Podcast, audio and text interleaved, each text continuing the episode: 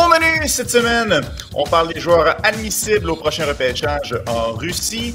Kevin Goulet et Sean Farrell pourraient représenter leur pays aux Jeux Olympiques. Et on s'entretient avec le défenseur des Golden Knights, Lucas Cormier. Le podcast La Relève. C'est un podcast de sport. 11 janvier 2022, Martin Thériault, Anthony Desaunier, une autre édition du podcast La Relève. Marty, j'espère que tu vas bien, j'espère que tu es bien assis parce qu'on a un autre podcast assez chargé pour vous, Ahmed. Ça va super bien, les autres. Écoute, moi, avant de commencer, je veux simplement savoir, j'ai une très très grosse question pour toi. As-tu fait ton jogging matinal? Je suis vraiment curieux de savoir. Non, non, euh, ce matin, euh, ce matin j'ai décidé de passer mon tour. Euh, c'était, un peu frisquet pour, pour mes goûts personnels. Alors non, pas de, pas de jogging matinal dans mon cas. OK. Bon, ben, c'est une bonne nouvelle. C'est, une belle recommandation. On, on prend une activité physique, mais euh, avec, cette température-là, peut-être attendre une journée. exact. Marty, euh, parlant d'endroits où il fait plutôt froid, cette semaine, on s'attaque à la Russie.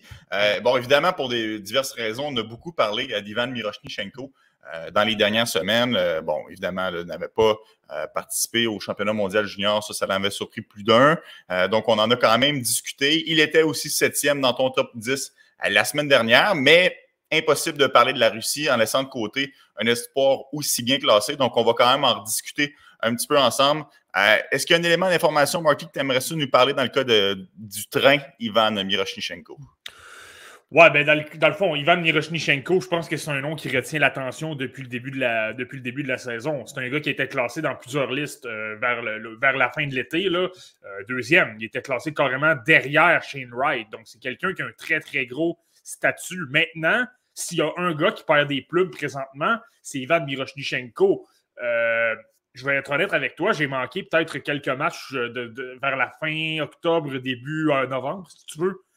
Et semble-t-il que dans cette période-là, pas semble-t-il, j'ai quand même vu un match, et c'est vrai qu'il avait été pas mal plus ordinaire que ce que j'avais peut-être pu voir euh, dans les tournois internationaux durant l'été, ou même, là, il, dans le fond, il est revenu au jeu, mais ça, ça a été vraiment, vraiment difficile. Et j'ai l'impression que ça a affecté beaucoup de gens dans la, conception de leur liste. Et il y a dégringolé énormément. Écoute, je regardais une liste, là, il est même 30e dans certaines listes. Ah ça te dit à quel point il a énormément chuté. Là. Euh, puis il y a même des espoirs russes qu'on va parler aujourd'hui qui sont même maintenant classés devant. C'est quand même euh, euh, pas rien. comme j'avais déjà dit lors des dernières semaines, moi par contre, j'ai une petite théorie là-dessus. C'est pourquoi je le garde septième. C'est pour ça qu'il n'y a pas autant dégringolé que dans toutes les autres listes c'est que l'entraîneur-chef de l'équipe nationale junior russe, Sergei Zubov, lorsqu'il a monté sa formation pour euh, le, mondial junior, euh, ben, s'est fait questionner par rapport à justement le fait qu'il avait euh, ignoré Miroshnichenko pour ce tournoi-là. Danila Yurov, pour vous rappeler, lui a, fait partie de l'équipe nationale junior russe. Donc, c'était de se dire, OK, mais pourquoi tu ne l'as pas invité? Puis, sa réponse était, premièrement, il disait, bon, le plan avec lui, c'est davantage de lui faire voir le championnat mondial des moins de 18 ans qui va avoir lieu ce printemps, euh, c'est davantage une réponse très politique, on s'entend là. Ben oui. Mais euh, il a aussi rajouté, euh, il y a un élément que, je dois mentionner par contre, c'est que, Miroshnichenko a contracté la COVID-19. Et ça a été très difficile pour lui d'être capable de retrouver son rythme normal. D'ailleurs, il a manqué pratiquement un mois d'activité, un mois d'action. Et il est revenu un petit peu avant Noël. Là, ça fait quand même six matchs qu'il dispute. Et bizarrement, j'ai regardé le premier match euh, après son retour au jeu. Il a obtenu deux points. J'ai trouvé qu'il a été menaçant. Il a obtenu sept tirs au but. Euh, il a eu de bonnes chances de marquer. Il, s'est signalé avec son lancer parce qu'Ivan Miroshnichenko, ce qu'il faut se dire, c'est que la principale qualité qu'il a, c'est son lancer sur réception. Il a un excellent, excellent lancer sur réception. Tu sais, je dirais qu'il y a Joachim Kemmel qui a probablement le meilleur lancer sur réception du repêchage parce que là, je ne peux pas passer à côté, là, il est beaucoup trop dominant avec son lancer en Liga finlandaise. Il y a d'autres lacunes, on en a déjà parlé. Mm Miroshnichenko est, peut-être le deuxième à ce niveau-là. Au niveau offensif, moi, je trouve qu'il m'impressionne. Il y a un bon. Euh, en anglais, ils vont utiliser le terme moteur, si tu veux. Là. Euh, il y a beaucoup de rythme. C'est quelqu'un qui joue quand même rapidement. C'est quand même quelqu'un d'assez euh, imposant. Donc, sans dire que c'est le joueur qui frappe tout le monde dans les coins, ben, au moins, tu peux dire, OK, il, est capable de s'en sortir à ce niveau-là. Mais je suis content que tu me parles de, frapper des joueurs dans les coins parce que, euh, advenant qu'un match, que ça ne fonctionne pas, la, rondelle ne tourne pas pour lui, il n'est pas capable de générer d'offensive, c'est quand même un joueur qui est capable, de par son gabarit, de par son style de jeu, d'apporter quelque chose dans la rencontre parce que ça peut se transformer en attaquant de puissance. Est-ce que tu es d'accord avec moi? Oui et non. moi, je pense que défensivement, il est bon. Il y, a des gens qui, se questionnent un peu là-dessus. Moi, je pense qu'il est bon. Il n'y a pas de problème. Il se positionne quand même bien. Il a une volonté de vouloir se, replier. Et euh, là, c'est de voir est-ce que c'est son coup de patin qui le fait mieux paraître que je peux penser. Mais euh, moi, il me donne l'impression de quelqu'un qui peut euh, qui a une certaine éthique de travail aussi, quelqu'un qui va travailler pour, pour effectuer des replis, pour justement fermer l'espace à l'adversaire lorsque tu es en zone neutre ou euh, dans la zone défensive. Moi, je vois un petit peu ces détails-là. C'est pour ça que je suis un peu, je suis un peu rassuré dans, ce cas-là. Lui, la plus grosse question, parce que comme je t'ai dit, j'ai regardé le premier match depuis son retour, j'ai également regardé le quatrième, où il avait été moins deux. Les deux buts sur lesquels il était, c'était pas de sa faute, c'est simplement qu'il était au mauvais endroit au mauvais moment. Mais, mais quand même, il y a certains petits détails qui m'ont accroché, puis c'est, ça va, c'est très russe aussi comme, comme défaut, là, mais euh, beaucoup de difficultés dans ses entrées de zone, notamment. Il tentait de déjouer avec des, des, fins spectaculaires, euh, très, très difficiles. Puis le résultat, c'est que à trois ou quatre reprises, ben, il, s'est fait enlever la rondelle, puis ça a, créé un revirement, puis par la suite, l'adversaire a récupéré la rondelle. Ça, c'est certain que c'est un, un, petit bémol. Tu ne peux pas te permettre d'arriver dans la LNH de vouloir penser déjouer des défenseurs comme euh, comme Ryan McDonough ou comme euh, Victor Edman ou comme euh, Adam, ou Adam Fox ou Ryan Lindgren en faisant des feintes comme ça. Dans la LNH, ça, ça ne, fonctionnera pas. La clé, c'est de fermer le centre, que tu sois en zone adverse, en zone défensive ou en zone neutre pour ça que ça, ça, amène un, certain bémol. Mais tout ça pour dire que je pense qu'il a dégringolé beaucoup en raison du, mois d'octobre et du mois de novembre. Est-ce que c'était dû effectivement à la COVID-19 et il faut se fier à Sergei, Zubov? Et là, finalement, il va avoir une bien meilleure fin de saison puis il va revenir euh, très haut dans les listes. Ou c'était vraiment fondé les critiques, les craintes et qui va dégringoler? C'est la grosse question dans son cas euh, pour les prochaines semaines, voire les prochains mois. Marty, je te pose la question en devenant euh, dans un monde parallèle, très hypothétique. où est-ce que les joueurs sont draftés demain matin, puis dès la semaine prochaine, ils évoluent dans la Ligue nationale de hockey? Donc, je ne te demande pas le meilleur joueur, celui qui aura la plus belle carrière, mais celui qui est le plus près de la Ligue nationale de hockey. Penses-tu que dans ce genre de situation-là, Miroshnichenko serait bien capable de se débrouiller? Parce que il y a déjà un bon gabarit, il, patine bien, il y a quelqu'un qui frappe, quelqu'un qui se replie, quelqu'un qui a des bonnes habiletés. Penses-tu que ce serait déjà un joueur qui est prêt pour évoluer dans la Ligue nationale? comme, comme je te dis, là, les erreurs qu'il fait un peu euh, en, entrée de zone avec la rondelle, de la prendre un peu trop longtemps, puis là, il a peur parce qu'il tente des fins trop compliquées. Ça, malheureusement, en raison de ces détails-là, tu peux dire non. Je pense qu'il ne pourrait pas. Euh, euh, je pense qu'un Shane Wright est beaucoup plus près de la Ligue nationale qu'un qu Miroshnichenko. Ça va sembler une évidence en disant ça. Là. Mais à ce niveau-là, je vais être obligé de dire ça. oui, au niveau du patin, du, euh, du gabarit, ça, il n'y a pas vraiment de problème. Je pense que c'est plus au niveau du. Euh, euh, L'intelligence. Au, niveau de la mentalité, si tu veux, le, sens, la compréhension du match. Pas qu'il est mauvais. Ça demande un joueur de 17 ans. C'est pour ça que je l'ai septième. C'est que je pense que ça va s'améliorer. Je pense qu'il va progresser et je vois des choses intéressantes. Je l'ai mentionné la semaine dernière également mais euh, il, évolue dans le système de l'avant-garde d'Omsk. L'entraîneur-chef, c'est un gars qui est réputé pour avoir développé d'excellents joueurs et pas toujours des joueurs euh, euh, faciles à diriger parce qu'ils sont super bons défensivement. On se rappelle, Bob Hartley a eu Ilya Kovalchuk avec Atlanta. Il n'y a eu aucun problème avec lui. C'est peut-être l'entraîneur qui l'a fait le, plus, le mieux fonctionner dans toute sa carrière. Et Dieu sait que la, la carrière qu'il y a Kovalchuk a eue, là, je même pas besoin Le système des Trashers, t'as pas mal bâti pour Kovalchuk, on va se le dire. Non, exactement, mais ça, démontre à quel point il y a beaucoup de défauts, Bob Hartley, mais pour faire produire ses joueurs euh, vedettes offensivement, il l'a toujours eu. Et, dans le, et là, ça s'applique davantage à un gars comme Kovalchuk. Et là, je peux, je peux même aller à Omsk, mais euh, Ilya Miheyev était son meilleur pointeur. S'est retrouvé à Toronto. Écoute, présentement à Toronto, on, on adore ce qu'on voit d'Ilya Miaev. Là, il y a eu, je pense qu'il y a 4 points en 4 matchs. Euh, je n'ai pas besoin de mentionner Yegor Shinakov qui a commencé la saison 2020-2021 euh, à Omsk dans la KHL. était tellement bon que les Blue Jackets de Columbus, à la surprise de pas mal tout le monde, je dirais, a finalement été choisi au premier tour. Il y a des mhm. experts au repêchage qui ne le connaissaient même pas. Ça te donne une idée à quel point euh, ça sortait de nulle part. Mais bon, Ça pour dire que dans le cas de Shinakov, de, de Mieyev, tu as quand même un Bob Hartley qui fait un travail là-dessus. Et c'est là qu'un Miroshnichenko a travaillé avec un Bob Hartley dans un système que moi j'estime quand même bon au niveau du développement. Et c'est un petit peu plus rassurant que s'il était pour euh, le Scott Saint-Pétersbourg, par exemple. Euh, bon, Marty, pour les gens qui en veulent, euh, en savoir plus au sujet de, ton évaluation de Miroshnichenko, je vous invite à écouter le podcast la semaine dernière où est-ce qu'on l'a vraiment étalé de son portrait vraiment plus en détail. Je t'amène sur un autre joueur qu'on a aussi eu l'occasion de parler à plusieurs reprises, mais que c'est une évidence et on ne peut pas passer à côté, c'est Danila Yurov.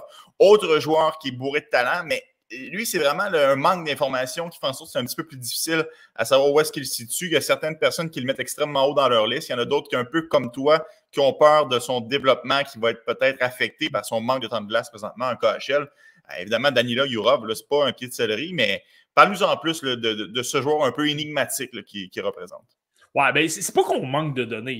On a quand même pu voir quelques matchs. je veux dire, il a quand même disputé euh, si tu regardes ça un peu, il a disputé euh, ses 27 rencontres. Donc, euh, puis là, j'exclus le mondial junior, donc c'est pratiquement 28. Là.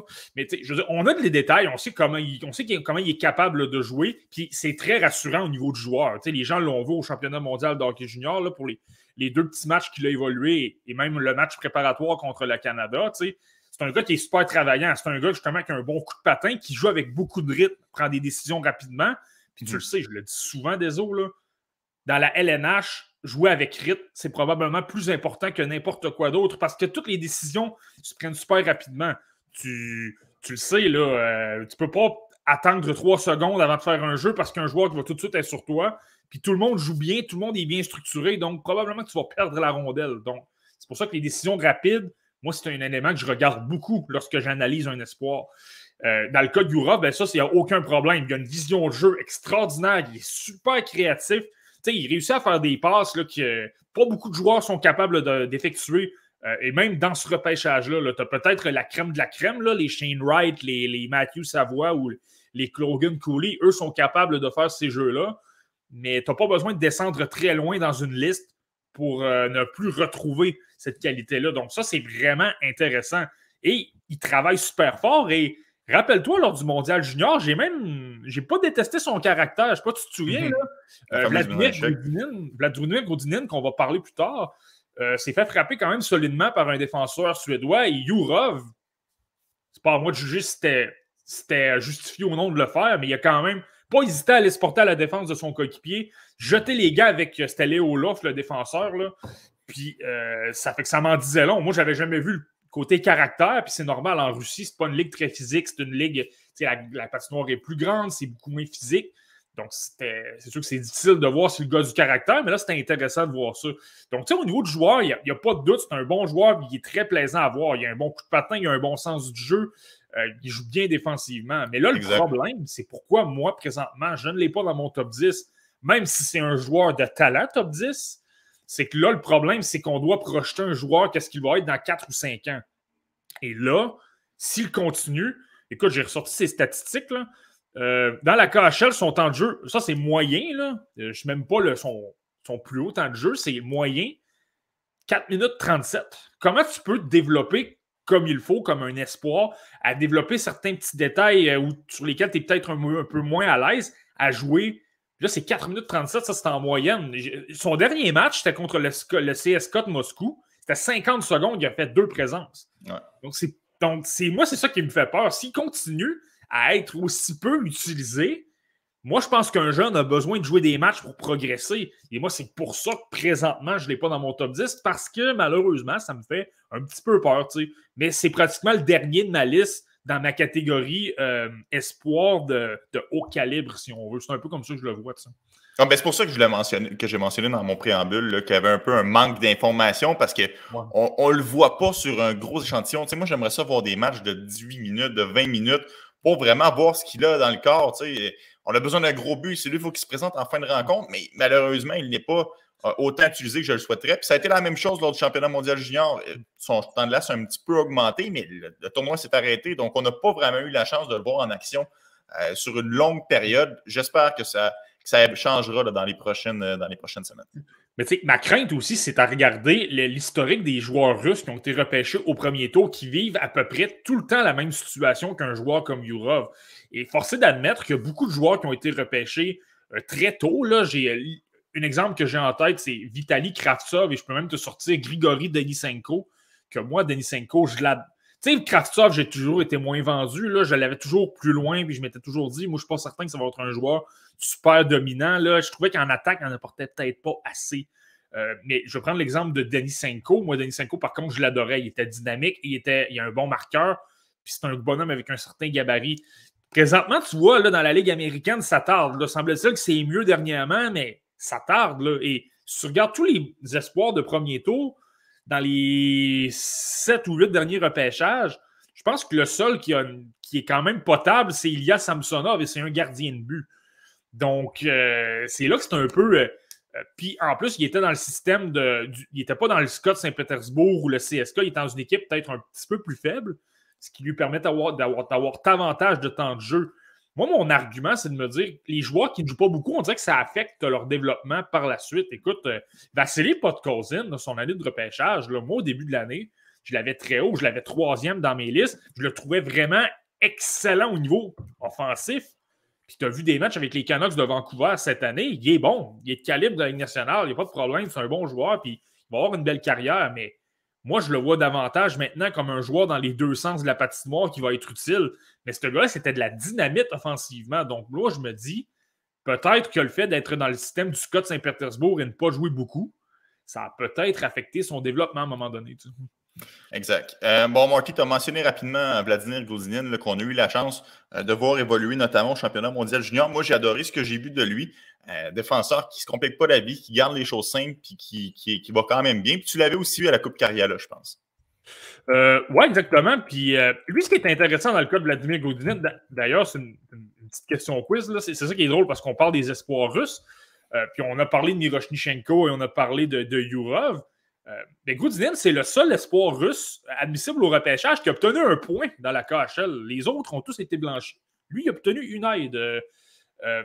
C'est ça qui peut être intéressant parfois chez les joueurs qui, vont au mondial junior. Tu es dans un calibre moins relevé, mais contre de bons joueurs quand même avec un bon rythme. Là. Tu ne joues pas contre des hommes. Parfois, quand ça va bien, puis tu, peux prendre une certaine confiance et tu transportes ça euh, dans les autres ligues. J'ai souvent utilisé l'exemple de Jacob, euh, Delarose, que lorsqu'il était dans le système du Canadien, était allé au Mondial Junior à 19 ans. Euh, je pense que c'était même 18 ans. Il y avait une saison très difficile à Hamilton. C'était vraiment pas facile. Il allé, avait eu un, quand même un bon Mondial Junior. Puis il avait vraiment transporté ça lors de sa deuxième moitié de saison dans la Ligue américaine. C'était tellement bien débrouillé que, rappelle-toi, les Canadiens de Montréal lui avaient fait disputer des matchs vers la fin de la saison. Mm-hmm on sait ce qui est arrivé, ça c'est pas concrétisé, mais c'est pour dire à quel point lorsque tu as de la confiance et que tu développes des atouts, parfois tu peux transporter ça après le mondial junior. Et là, dans le cas de Groudinin, c'est qu'aussitôt euh, le mondial junior terminé, on l'a fait jouer dans la KHL et il n'y a pas, là, c'est pas dans le cas d'Ourov où il a disputé seulement deux présences. Euh, lui a joué quand même pas mal, joué 16 minutes 20. Et honnêtement, il a été super. Je l'ai écouté son match, il a été super, super bon. Euh, physiquement, il s'en sort bien. C'est pas le joueur qui sort tout le monde de la, patinoire, mais il s'en sort bien. Il est capable de jouer à ce niveau-là. Euh, c'est quelqu'un qui transporte quand même bien la rondelle. C'est quelqu'un qui est bon pour les premières passes également. Défensivement, il se débrouille bien. C'est pas le gars le plus offensif, par contre. il est admissible au repêchage. Ne vous attendez pas à ce que ce gars-là obtienne 40-50 points dans la LNH. Mais si tu le repêches et que tu dis, OK, défensivement, il est vraiment excellent il, bouge bien la rondelle, il comprend quand même bien le système de jeu. Physiquement, s'en sort pratiquement bien, euh, quand même assez bien. Ben, là, il fait contre des joueurs plus âgés. Et la KHL, tu sais comme moi, là, si on, peut, argumenter pour savoir ce que c'est la deuxième meilleure ligue au monde. Mais assurément, dans le top 4, contre d'excellents joueurs qui ont. Il y a beaucoup de joueurs là-dedans qui ont évolué dans la LNH. C'est intéressant de le voir faire ça. Là, c'est de dire, OK, ben lui, s'il débarque dans la LNH, la coche n'est pas tellement plus grande. Euh, il, va, est pratiquement euh, déjà à l'aise. C'est là que ça, devient un choix super, super important. Moi, je pense que ça devient un choix très logique au deuxième tour et on ne le sait pas, mais peut-être même qu'une équipe pourrait se dire il est tellement bon contre des hommes, parce que je te dis, 16 minutes 20, il a été quand même très bon. Euh, est-ce qu'il ne pourrait pas euh, être repêché fin de premier tour? Personnellement, je ne le ferais pas. Mais on peut pas dire euh, on peut pas dire non à 100% non plus. Moi, je pense que ça va tourner plus dans le bout de 45 pour, euh, pour Je peux me tromper, il y a encore bien du hockey à disputer, mais d'après moi, ça va plus dans la deuxième partie de la deuxième ronde. tu parles qu'il n'est pas très offensif, puis je te rejoins là-dessus. Par contre, je trouve qu'il y a une bonne relance. Je trouve que c'est un défenseur qui bouge bien. Je trouve que c'est un défenseur qui est capable de, de, de, glisser le long de sa ligne bleue. Donc, pour sans nécessairement générer de l'attaque, mais peut-être plus pour se donner un angle de tir pour envoyer la rondelle au filet. Donc, je trouve qu'il y a quand même certaines qualités qui sont intéressantes, mais je l'ai dit d'entrée de jeu, c'est un défenseur qui garde les choses simples. Et il y a bien des entraîneurs qui aiment ça quand le défenseur essaie pas de trop en faire. C'est pas mon rôle. Moi, je n'essaie pas de voler le spectacle. J'essaie de pas faire d'erreur. Parfois, il en commet des revirements. C'est normal. Mais ça reste que c'est un joueur qui va plus dans la simplicité. Puis moi, c'est une qualité que j'aime bien pour un défenseur qui est, pas de première paire, mais de deuxième ou de troisième paire. Donc, plus de stabilité, j'aime ça. Et tu sais, quand on parle souvent de s'ajuster à ton calibre de jeu, tu sais, quand, je parle du sens du hockey, ça en est un, un aspect de ça aussi, là, de dire je suis dans un calibre un peu plus fort, je vais essayer moins de choses que je le faisais dans un calibre inférieur. Dans le cas de Goudinen, ça s'applique. Tu parles de sa mobilité, là. Puis tu me fais penser, euh, tu sais, dans la KHL, c'est vrai, il, ne monte pas tant parce qu'on dirait qu'il est conservateur, ne veut pas faire d'erreur. Puis ça va plus vite aussi. Il y a peut-être moins le temps de le faire si les gars sont mieux structurés. Ben, c'est certain que tu vas moins penser à, tenter de bouger très rapidement euh, gauche-droite. Euh, mais il a quand même disputé dans des matchs dans la MHL. Dans la NHL, il faisait davantage. Mais là, c'est là que tu vois que c'est intéressant. Je pense que dans la LNH, ce ne sera pas quelqu'un qui va être mobile, qui va déplacer la rondelle gauche De temps en temps, mais pas sur une base régulière. Mais, lorsque tu dis ça, le capable de s'ajuster, je trouve que ça en est un, bon exemple quand même. Parce qu'il y a vraiment une différence. Au niveau de la MHL, il, fait quand, il faisait quand même de temps en temps, assez régulièrement. Puis là, dans la KHL, il se garde une petite gêne parce que justement, les gars sont mieux placés et sont ben, tout simplement meilleur. euh, Marty, pour les gens qui ne le savent pas, on est d'excellents amis là, en dehors de, ce podcast. on se côtoie presque à tous les jours et on se parle de façon très régulière. Je me souviens d'une conversation il y a de cela quelques mois, puis tu me disais j'ai hâte à soir après le travail, je rentre à la maison, je m'en vais regarder Alexander Perevalov jouer, tout le monde en parle, j'ai hâte de le voir évoluer. Mais justement, c'est le temps, Marty, on en jase de Perevalov. Parle-moi donc de l'attaquant du locomotive de Yaroslav. Mais ça, c'est pas juste parce que je te dis ça tous les soirs. Tu peux dire ça de n'importe quel espoir. Je mais sais, mais je me souviens particulièrement d'Alexander Perevalov. c'est pour ça que je t'en reparle aujourd'hui. Mais c'est que j'ai. C'est pratiquement devenu une obsession parce que je voulais le voir jouer tous les soirs, puis je trouvais tout le temps quelqu'un d'autre à regarder en priorité. Puis je l'ai comme regardé un peu plus sur le tard. Et c'est pour ça que j'étais pratiquement excité. comme je le vois dans toutes les listes, moi je ne l'ai pas encore vu. Il faut que je le vois. Ça n'a pas de maudit bon sens que je ne l'ai pas regardé encore. Mais maintenant, je l'ai regardé puis je l'ai vu au moins cinq fois. Donc je vous le dis, là, je suis correct. Mais euh, finalement, je vais être honnête avec toi. Euh, ça a été un peu pétard mouillé dans mon cas. J'ai été, ah, été moins emballé que je le pensais. Je pensais que je, voyais des choses. Et puis tu regardes ces statistiques dans la MHL. Euh, euh, je ne me trompe pas, c'est le meilleur pointeur de la ligue ou, proche. Là. Il y a 36 points en 26 rencontres. C'est pas, pas rien. Ah, c'est ça, il, est très très bon, surtout pour un joueur de 17 ans, c'est pas un late. donc, j'étais curieux de voir est-ce qu'il est vraiment, vraiment aussi dominant qu'on, peut que ça peut paraître. Moi, j'ai trouvé que son niveau, il, y a, il, a, de bonnes mains, ça, c'est pas un problème. Il a une très, très bonne vision de jeu, surtout en avantage numérique. Il est capable de faire circuler la rondelle. On le voit pas à profusion, mais il a un bon lancer également. Tu sais, les atouts offensifs sont là. J'enlève pas, j'enlève, j'enlève rien à tout ça. Moi, je trouve que son jeu offensif, ce qu'il faut comprendre, c'est que la NHL, c'est une ligue parfois décousue, peut-être un peu défensivement. Euh, les joueurs se promènent un peu partout. C'est un peu mal. Ça n'applique pas la pression au bon moment. Donc, c'est très facile pour les joueurs. Et les Russes sont joueurs, des joueurs toujours très talentueux offensivement. Donc, on en profite, on crée de l'attaque, on est très créatif. Euh, donc, tu sais, c'est intéressant dans un système un peu décousu. Il se démarque un peu, tout ça, mais j'ai l'impression j'ai l'impression que son jeu offensif, s'il débarque dans un calibre de jeu supérieur, je ne suis pas certain que ça se transpose. Tu sais, ses feintes sont un peu compliquées. Même dans la MHL, je te dirais que la plupart de ses feintes ne fonctionnent pas. Euh, ça fait beaucoup briser des jeux. Euh, son, son, sens du jeu, ça, ça paraît, mais tu vois, c'est beaucoup plus en avantage numérique. J'ai trouvé qu'à 5 contre 5, ça paraissait peut-être un peu moins. Où il est intéressant, Perevalov, c'est que son coup de patin est déjà euh, parfait. S'il veut jouer dans la mhm. LNH demain matin, au niveau de la vitesse, il est capable de suivre. Euh, il a joué encore là, dans le cas des espoirs russes, lorsque tu joues dans la KHL, habituellement, tu ne joues pas beaucoup. Il a joué un match. il n'a pas joué énormément, je pense que c'est trois ou quatre présences, mais euh, tu vois, au niveau de la vitesse, il n'y avait pas de problème. Au niveau physique, sans dire que comme il dominait tout le monde dans les coins, il s'en sortait bien. Il ne se faisait pas dominer, il était capable de, livrer une bataille à un contre un. Donc, ça, c'est intéressant. C'est pour ces aspects-là, moi, que je dis, tu repêches Alexander Parevala parce que tu dis, dans les coins, il est quand même bon, il ne se fait pas tasser.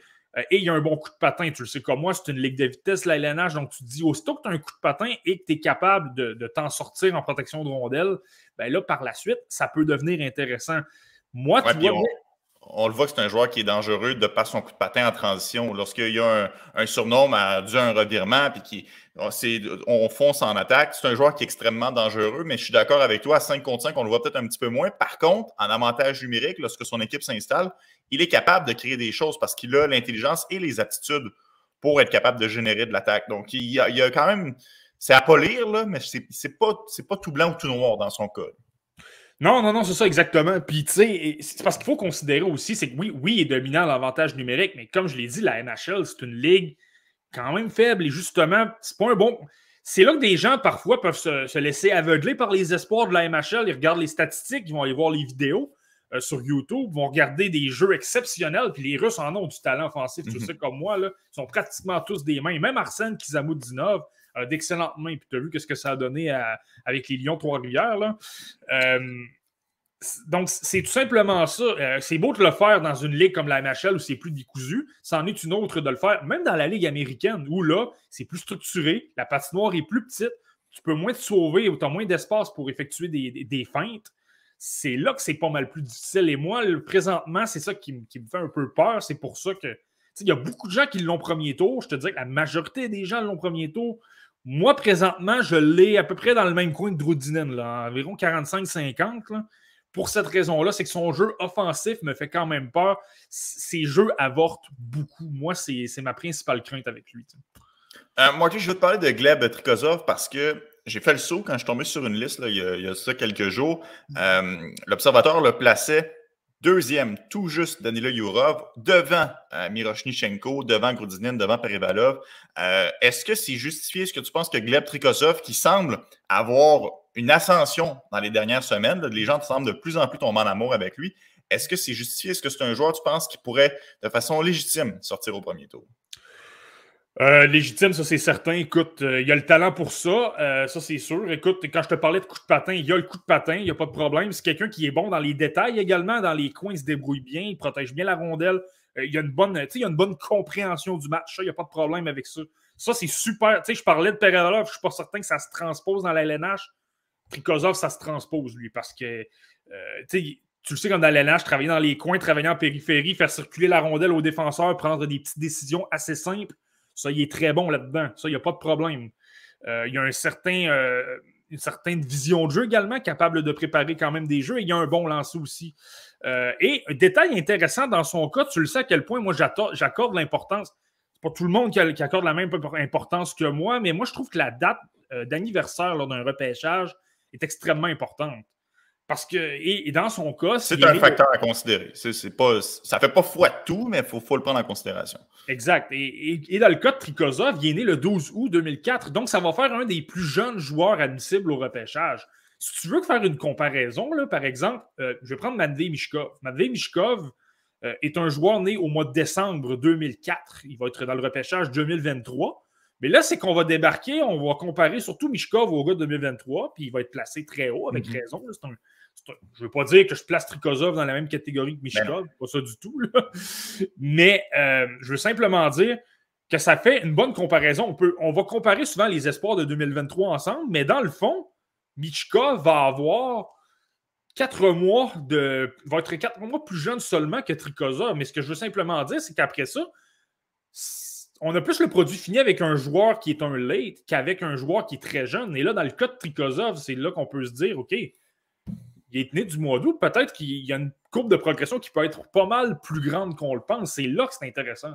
Puis on parle de la Russie, c'est la même chose pour Danila Yurov, qui lui est né décembre 2003. Donc, c'est la même chose. Lui, il fait partie des joueurs qui sont dans les plus vieux de son repêchage. Donc, on doit comparer les pommes avec les pommes. C'est la même chose là, dans, le cas de Yurov. Ouais, ou non, ben, dans, le cas de, dans le cas de Trikozov, mais ouais, exactement. Puis Puis là, l'exemple que tu, me parles de Yura, parce que je te disais, OK, son, développement me fait peur, je ne suis pas certain comment il est développé. Puis là, je, t'arrive avec euh, Mirosnichenko, puis je te dis, lui, dans le système du l'avant-garde d'hommes, ça me fait beaucoup moins peur, j'ai pas de problème avec ça. Euh, justement, Trikozov est dans le système de l'avant-garde d'hommes. Ce fait encore là, il y a un autre avantage. Lui aussi euh, est scruté par l'équipe de Bob Hartley, que ce soit Bob Hartley ou ses adjoints ou tous les gens qui sont autour de l'équipe. Euh, donc, ça, c'est intéressant aussi. S'il est bien pris en charge et qu'il peut très bien se développer, un peu à la. Puis là, il est plus réputé que Shinakov encore, mais un peu à la Shinakov, justement, mais si tu débarques à 19 ans puis qu'il est tellement bon dans les détails, puis sois assuré que Bob Hartley va l'utiliser s'il est capable de, bien jouer dans le système de jeu. Ben là, tu pourrais peut-être le voir dans la LNH pas mal plus vite qu'on pense. Moi, la seule chose, c'est que je vois beaucoup de gens dire OK, c'est un futur joueur d'élite. Moi, je me je pense que c'est milieu, milieu de formation pour l'instant. Est-ce que c'est un joueur de deuxième trio ou de troisième trio? C'est là que je me questionne. Je ne vois pas les qualités offensives d'un joueur d'élite comme, euh, comme Cooley ou comme Mathieu Savoie pour l'instant ou comme Miroshnichenko. C'est pour ça que moi, j'ai Miroshnichenko devant encore. Euh, mais tu es obligé de dire qu'il y a vraiment des qualités de joueur de la LNH. Ses chances de, ses chances de réussir sont assez minces parce que dans les détails, il est super bon. Euh, Marty, j'aimerais que tu nous parles d'un autre joueur, euh, Artem Duda, sans dire qu'il a été impressionnant où Linka a quand même réussi à récolter quatre points en quatre parties. Il avait été le meilleur pointeur de son équipe à, cette compétition-là. Est-ce que c'est un joueur qui, toi, t'a tapé dans l'œil? Est-ce que c'est un joueur que tu as, apprécié en tant que défenseur? Ouais, je ne l'ai pas du tout. Euh, écoute, c'est drôle parce qu'il évolue dans la même. Ben, Goudinen joue des matchs là, dans la KHL avec le CSK, là, mais je veux dire, c'est la même organisation. L'équipe de la MHL, c'est la Krasnaya Armia. Euh, Aduda, a la même organisation. Donc, c'était intéressant de les, voir ensemble lors de certains matchs. Et ce qui est intéressant dans le cas de Duda, c'est pas pour rien que là, Groudinen est devant dans les listes. Il a plus de réputation. C'est pas pour rien qu'il est allé au mondial d'hockey junior et pas Duda. Là. Euh, est bien meilleur défensivement et s'en sort bien physiquement. Duda, par contre, c'est un gars qui bouge bien la rondelle. C'est davantage un gars d'avantage numérique. Euh, lui, c'est ça, il est intelligent, fait circuler la rondelle, euh, prend des décisions pour faire bouger les lignes de passe. Euh, c'est le temps de prendre des lancers rapides, il n'y a pas un gros lancer, là, mais simplement de placer la rondelle au filet. Parfois, c'est une excellente décision. Ce n'est pas, un, pas un reproche de simplement envoyer la rondelle au filet. Euh, tu vas avoir besoin de tout dans une équipe, de, tous les styles pour performer. Mais lui, c'est clairement le fait qu'il est très mobile et qu'il peut déplacer. Moi, je n'ai pas détesté ça du tout. Et lui, c'est un 2004, tandis que Groudinen, lui, c'est un late. Donc, il est un peu plus jeune et si tu compares les statistiques, euh, Douda produit davantage. Douda, c'est le meilleur pointeur chez les défenseurs de la MHL. Donc, ça, c'est intéressant à, ce niveau-là. Donc, je te dirais que le fait qu'il est peut-être pas super gros et qu'il a. Tu sais, je ne l'ai pas assez vu dans les coins pour voir ben, comment. Il est quand même 6 et 1, 180. Il est pas. Euh, c'est pas, pas, un, pas un petit bonhomme non plus. Non, c'est sûr, mais c'est pas un gars qui est 6 pieds 4 pouces non plus, comme c'est pas un one power à 6 pieds 6 pouces qui bouge la rondelle. C'est plus dans ce sens-là. Et euh, je l'ai peut-être pas vu nécessairement beaucoup ce. Pas qu'il n'est pas capable de s'impliquer, mais je, vais avoir davantage pour voir est-ce qu'il est capable de se débrouiller à ce niveau-là. C'est pour ça c'est pas quelqu'un qui est un espoir de premier tour, c'est quelqu'un que tu gardes un peu plus loin parce que je pense qu'il manque des données au niveau euh, justement ce qu'il est capable de se débrouiller sur une plus petite patinoire avec de la pression pas mal plus grande. Moi, je veux en avoir davantage, mais je te dis que le fait qu'il bouge bien la rondelle, ça, c'est intéressant. Je pense que tu peux le garder là, dans ton deux ou ton troisième tour, là, dans une liste de le garder là, puis là, si tu débarques dans un repêchage vers le 2, 3e, 4e tour, puis il est là, oh, ok, je pourrais le considérer, tu peux prendre une petite chance, puis tu sais pas qu'est-ce que ça peut faire, ça peut être. Euh, ça peut grandement te récompenser. Puis même dans les compétitions internationales, tu vois, il a été bon. Il a été capable de mettre des points euh, sur le tableau. Tu sais, Olinka Gretzky, il n'a quand même pas été mauvais non plus. Donc, euh, c'est vraiment intéressant à suivre. Bon, tu parles de, gros bonhommes, que tu aimerais ça avoir des joueurs avec un gabarit imposant. Euh, je ne peux pas passer à côté de Kirill Dolzenkov, allié gauche de 6 pieds 6, 235 livres. À Marty, niveau, euh, niveau charpente, c'est difficile de faire mieux. Là. Ouais, mais écoute, c'est pas. C'est sûr que si tu vois les listes, euh, Kirill Dolzenkov ne paraît pas nécessairement dans les listes, mais je me suis dit, on n'a pas le choix d'en parler. Écoute, tout simplement à raison de sa taille. Écoute, 17 ans, c'est même pas un late, c'est un 17 ans. 6 pieds, 6 pouces. T'imagines-tu si tu lui fais. Puis là, je dis tout le temps, euh, transpose-le dans deux ans, tu fais lui prendre un pouce ou deux, fait lui prendre une quinzaine de livres. T'imagines-tu le monstre que ça pourrait donner, toi? Mhm. Un 6 pieds 7 pouces, 6 pieds 8 pouces et 250 livres. Et puis avec raison, là, tu vas comprendre pourquoi. Mais tu sais, c'est un gars qui est souvent placé devant le filet par son entraîneur euh, en avantage numérique. Donc, t'imagines-tu ce gros bonhomme-là tenter de le, le tasser, tu sais? Euh, J'enlève rien un défenseur. Je vais prendre un, un Chris Wideman. T'imagines-tu Chris Wideman tenter de tasser un, un gars comme ça devant le filet? Ça devient assez complexe. Donc, tu sais, je suis pas un fan nécessairement du joueur. Je trouve qu'il n'y a pas nécessairement de sens offensif. Il n'y a, pas de créativité du tout. La question qui, qui brûle les lèvres, est-ce qu'il y a un coup de patin ou il traîne un piano? Est-ce qu'il est tout le temps en retard sur le jeu? C'est ça qu'on veut savoir. Ben, c'est ça. Moi, je trouve qu'il traîne un piano, là, et en effet, là, et c'est c'est pour ça que tu- je l'ai loin dans mes listes. C'est pour ça que je l'ai davantage dans, mon, dans, les, dans le coin de 70 pour l'instant, et il manque des noms à rajouter, donc il va peut-être descendre.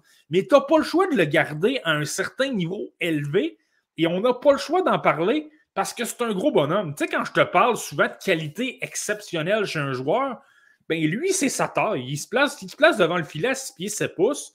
Il va être vraiment, vraiment difficile à tasser. Et tu le sais comme moi, depuis un an ou deux, là, les directeurs généraux de la, LNH misent beaucoup davantage. On recommençait à miser beaucoup sur la, la taille. Et donc, je ne serais pas surpris, tu sais, comme je te dis, moi, je ne le prendrais pas au deuxième tour. Je prendrais d'autres joueurs. Il y a des joueurs que j'aime plus au niveau euh, du coup de patin puis du sens offensif, puis se débrouillent mieux dans les, dans les autres aspects. Mais simplement parce qu'il est gros, il y a peut-être une équipe qui va se dire écoute, il est beaucoup trop. Je ne veux pas être méchant, mais les sénateurs d'Ottawa, ce serait peut-être leur style d'aller le chercher. un gros bonhomme très physique qui se place devant le filet, qui est super difficile, qui peut faire dévier des rondelles. Et la chose que je n'ai pas mentionnée, oui, il n'est pas rapide, oui, il n'a pas nécessairement de sens offensif. Il a d'excellentes mains, par contre. Il a de très, très bonnes mains. Donc, si tu le places devant le filet, c'est pas simplement qu'il peut euh, pousser des rondelles, euh, des rondelles libres, c'est qu'il est même capable de temps en temps de tricoter et peut-être même de repérer un coéquipier. C'est ça, il apporte peut-être une petite dimension supplémentaire. Tu sais, je vais. Je pense que le joueur que je vais nommer est meilleur que lui. Là. Euh, je l'aimais beaucoup lors, de son année de repêchage. Mais rappelle-toi, l'an passé au championnat mondial junior, la Suède avait un joueur qui s'appelle Elmer Soderblom, qui est un, très, très gros bonhomme, là, un espoir des Red Wings de Détroit. Euh, il a marqué beaucoup de buts au mondial junior avec la, euh, le bâton euh, entre ses patins. Là, une manœuvre qui est quand même réputée pour, habituellement pour les joueurs euh, très offensifs. Et là, lui avait réussi ça, mais avec un gabarit d'à peu près 6 pieds 7, 6 pieds 8 pouces. 6 pieds... Présentement, il est 6 pieds 8 pouces, 238 livres. Et là, il joue avec les Red Wings. Donc, t'imagines-tu un Soderblom avec euh, euh, Lucas Raymond, avec euh, Dylan Larkin, avec Simon Vinson, avec Maurice Sider, à quel point c'est peut-être leur nouveau Thomas Holmstrom à quelque part et en, en encore beaucoup plus gros. Ben, c'est là qu'un Dolchenkov devient intéressant si, sans être aussi bon s'il est capable de faire un petit peu ce que Soderblom fait, ça devient un joueur super intéressant. Bon, Marty, assez pour euh, la Russie aujourd'hui. Je vais te parler du sujet de l'heure qui a assurément retenu l'attention, euh, du moins au Québec, dans les euh, derniers jours. Toujours un petit peu un malaise avec les, les, sujets qui entourent Logan Mayou. Mais bon, évidemment, on parle seulement de l'aspect hockey ici sur cette plateforme du podcast. la relève, tout le monde en a parlé parce que il n'avait pas joué depuis une éternité. Il recommençait à jouer avec les Knights de London. Il a très bien fait. Deux passes à son premier match, deux buts à son deuxième match, un différentiel de plus 7. Et, et honnêtement, ça avait l'air quasiment trop facile. Et là, tu sais comment ça fonctionne à, à Montréal. La machine s'emballe. Tous les gens le voient déjà projeté comme le nouveau Niklas Lidstrom. Euh, J'aimerais ça que tu me fasses ton évaluation de Logan Mayou parce que je sais que toi, c'était pas les premières fois que tu regardais Logan Mayou à l'œuvre. Tu avais eu la chance de le voir à plusieurs reprises l'année dernière. Donc, est-ce que tu as trouvé qu'il avait amélioré son jeu? Est-ce que tu as été surpris de voir qu'il était aussi peu rouillé après avoir aussi peu joué de matchs dans la dernière année? Là? Ouais, ben là, moi, c'est ça que je trouvais drôle, c'est de voir c'est de voir tous les gens dire euh, écoute, euh, là, dé découvrir Logan Mayou, mais là, c'est parce que c'est correct, ça fait partie de la passion des gens, puis il faut respecter ça, puis c'est pour ça que c'est spécial de travailler dans un endroit comme Montréal avec les gens qui, mangent du hockey, tu sais. Mais là, quand je vois des gens commencer pratiquement à le comparer à, déjà à dire que c'est le futur chez Weber, euh, à commencer à le voir qu'il va être un candidat au Norris, puis dire écoute, ça va, il va piloter notre Big Tree du, Canadien euh, dans pas très longtemps. Euh, Attendez-vous à tout un défenseur, ça va être incroyable, spectaculaire, je pense. Il faut simplement doser. Là. Il est bon, ça c'est vrai. ça c'est vrai, il est super bon. J'enlève rien. De là il a été très bon. Il a été très bon après une aussi longue période d'attente. Ça, il faut lui donner. Là. Non, mais ça, ça, ça, ça, faut, ça, faut lui donner. Chapeau à Logan Mayou, ça, faut lui donner. Il faut donner à Dale Hunter également, son entraîneur-chef euh, avec les Knights de London. Là, on le sait à quel point il a une très belle réputation, à quel point euh, c'est une machine à développer des joueurs, les Knights de London. Euh, c'est ça, faut lui donner. Dès le premier match, il était prêt, pas nécessairement perdu de rythme. Puis ça va être intéressant de suivre dans, les prochains matchs, je le dis souvent. C'est bien de voir les deux premiers matchs. Je veux voir qu'est-ce qu'il va donner au dixième, là, parce qu'il va prendre un rythme, puis on, on va être capable de plus voir. Euh, tu sais, il y a des détails sur lesquels il y a peut-être eu un peu plus de difficultés après 10 matchs, ce qui va les améliorer. Ça, on va voir. Moi, ce que j'avais hâte de voir, c'est est-ce que je vais voir le Logan Mayou de la Ligue euh, de, la, de l'hockey étant, la, troisième division suédoise, là où il jouait euh, en Suède, là où les malheureux, malheureusement les incidents euh, euh, sont arrivés. Là. Euh, donc, est-ce qu'on allait voir le maillot de ces matchs-là ou on allait voir ce qu'on avait vu au Herrier Showcase? qui, moi, selon moi, c'est l'événement où Trevor Timmons est tombé en amour avec lui. Il avait été le meilleur joueur sur la patinoire, était super dominant, beaucoup, beaucoup plus fort que tout le monde sur la patinoire. Puis c'est un gros défenseur qui patine bien, qui est, qui est offensif. Euh, qui est gros, qui est capable de signaler physiquement, euh, il n'a pratiquement pas fait d'erreur. Donc là, tu te dis, c'est sûr que moi, j'ai l'impression que Trevor Timmons, c'est son style un peu là, de tomber en amour avec des joueurs dans des tournois comme ça, tard en fin de saison. J'ai l'impression qu'il a été séduit par ça. Mais je voulais voir, est-ce que ça va être le gars de la Suède ou le gars du Harry Showcase qu'on allait voir? Moi, j'ai trouvé qu'on a vu puis à un autre niveau, parce que la OHL est beaucoup plus forte que, la, que l'hockey étant. Je le dis souvent, la, l'hockey étant, j'espère, n'aurait plus jamais revoir un match de ce calibre-là de ma vie. C'est atroce, je te le dis. Là. Des, des, Tu en parler à Simon Servant, que je salue, là, il est d'accord avec moi. C'est, c'est, c'est, c'est, Je pense a des équipes Bantam 2A ici au Québec qui jouent mieux défensivement que les équipes de hockey étant. C'est, c'est dégueulasse. Mais euh, je pense, mais je pense que Logan Mayo, là, on a davantage vu ça. Il a été super bon. J'enlève rien. Son coup de patin est extraordinaire. Euh, son lancer, je n'ai pas besoin d'en parler, c'est un lancer élite. Chaque fois qu'il décoche un lancer, c'est une chance de marquer parce que c'est super, super dévastateur. Puis il décoche rapidement. Tu sais, quand je te parle de rythme, ça, c'est intéressant dans son cas. Maintenant, lorsque je parle de garder une petite gêne puis de, de, de ne pas le dire tout de suite que c'est le prochain chez Weber, moi, je trouve qu'il jouait assez simple ça va paraître drôle, là, mais tu sais, décisions étaient simples. C'était pas des décisions de défenseurs élite. Tu sais, je vais le comparer au meilleur défenseur de son repêchage. Tu sais, vu jouer Owen Power, tu as vu jouer Luke Hughes. Ces gars-là prennent des décisions au-dessus de la mêlée. Ils vont faire la petite feinte de plus. Ils vont, ils vont utiliser vraiment leur cerveau avec des. Ils vont faire des jeux super, super, super créatifs qui appartiennent à l'élite de la LNH. Euh, tu sais, Simon, Simon Vincent, qui est un choix top 10, dans ce même, repêchage-là, c'est la même chose. Ces gars-là sont capables de créer des jeux spéciaux. C'est pour ça qu'ils ont été repêchés là. C'est pour ça que tu es capable de les voir euh, devenir des défenseurs d'élite parce qu'ils font des jeux qu'il y a peut-être 9 ou 10 joueurs au monde qui sont capables de faire ça. Euh, manœuvrer avec un gros gabarit, avec, avec beaucoup de vitesse euh, et en, tout en étant capable de, donner une mauvaise indication à l'adversaire, de l'envoyer à, droite, par exemple, puis revenir très rapidement à gauche, d'être capable de le déjouer. C'est pas tout le monde qui est capable de faire ça. Est-ce que j'ai vu Logan Mayou faire ça lors de ses deux premiers matchs? Malheureusement, non. C'est, puis c'est correct. Comme j'ai dit, tu as besoin de tout dans la LNH. Mais lui, c'est pas mal plus simple. C'est la belle petite remise sur le long de la rampe. C'est correct. Je pense que ça en fait un, potentiel. Du moins, si tu te fais ces deux matchs-là, c'est intéressant pour le top 4.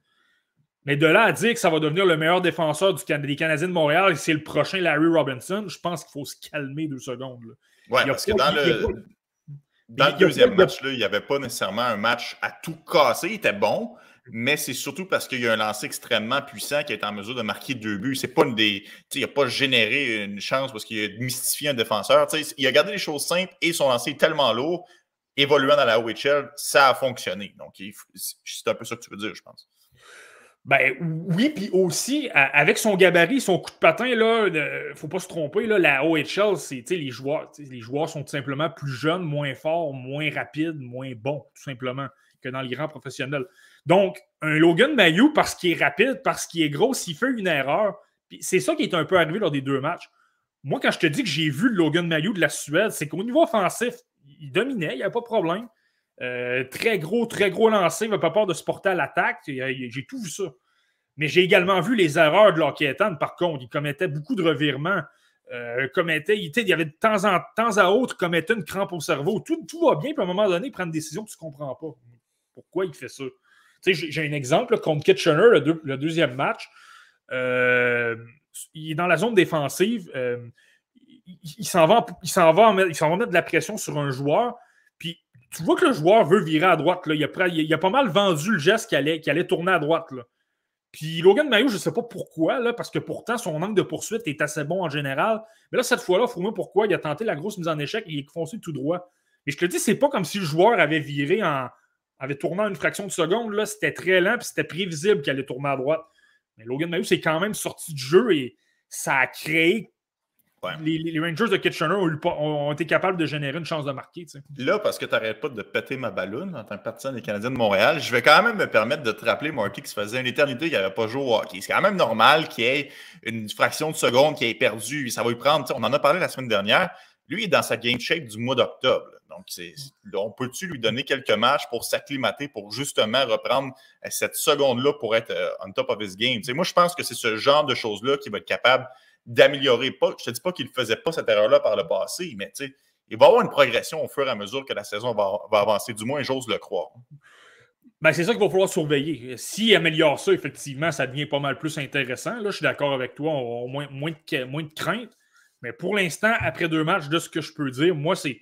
pour ça que je suis moins emballé. C'est pour ça que je suis pas en train de vous dire que ça va devenir chez Weber puis ça va devenir euh, Victor Edman. parce que je trouve que défensivement, encore comparativement à l'an passé, je trouve qu'il y a encore les mêmes euh, petits accros au niveau défensif. Et je te dirais que le plus gros point qui, moi, me fait beaucoup peur, et je l'ai beaucoup vu lors du premier match contre les, les Firebirds de Flint, par moment, lorsqu'il y a un jeu de transition, il a les pieds un peu dans le ciment, ne bouge pas beaucoup ses pieds. Et ça, il faut absolument qu'il améliore ça. S'il ne peut pas débarquer dans la LNH et d'être figé dans le ciment à la ligne bleue, si, dans la OHL, c'est correct. Puis quand je te dis qu'il était capable de corriger des erreurs parce qu'il est gros, il est rapide, là, ça en a un exemple. Il se faisait déjouer. Supposons qu'il arrivait à deux contre un à pleine vitesse. Il se faisait évidemment déborder, mais parce qu'il avait une grosse portée qui était rapide, il était capable de revenir et de repousser la rondelle. Finalement, il n'y arrivait rien. Mais s'il fait ça dans la LNH, la LNH, c'est une ligue de transition. les équipes qui ont du succès sont capables de sortir du territoire et accéder à la zone adverse rapidement s'il fait ça dans la LNH, il est mort. je te le dis, les gens à Montréal vont se mettre à le critiquer. Ça va être hallucinant. Il faut absolument qu'il travaille ça. Bouger davantage ses pieds, davantage être dynamique lorsqu'il y a une pression qui arrive. Parce que s'il fait ça, il est mort. Euh, on le sait, Marty, euh, Logan Mayo repêché euh, au 31e rang, le 30e avec les, Coyotes qui avaient dû renoncer à leur choix. en raison probablement de, la controverse qu'il y a eu. S'il n'y avait pas eu cette controverse-là, s'il n'y avait pas eu tous les incidents que Logan Mayo n'avait pas demandé à être repêché, vous connaissez le, tralala, où est-ce que tu penses que Logan Mayo aurait été repêché l'année dernière? Est-ce qu'on parle d'un choix top 15 ou on parle quand même d'un 25e rang? Moi, moi, j'ai le goût de dire qu'il aurait été repêché à peu près. Peut-être les, les Canadiens l'auraient repêché quand même. Je pense qu'il serait sorti à peu près dans le même coin. C'est simplement que si tu compares les, les joueurs qui ont été sortis, les joueurs qui ont été repêchés devant, euh, j'ai sorti les défenseurs. J'ai seulement pris les défenseurs, là. Euh, mais regarde un Carson Coleman, par exemple. Carson Coleman va très bien dans l'NCR Wisconsin présentement. Euh, moi, j'ai tendance à penser qu'un Carson Coleman, avec ce qu'il avait montré au championnat mondial des moins de 18 ans, on en avait vu davantage qu'un Logan Mayou. Je pense que ça le plaçait devant. Carson Lambeau, ce qu'on voit depuis plusieurs années, saison quand même pas évidente, difficile parce qu'il a eu beaucoup de problèmes de santé. Il a joué dans plusieurs ligues différentes. Ça n'a pas été évident pour lui.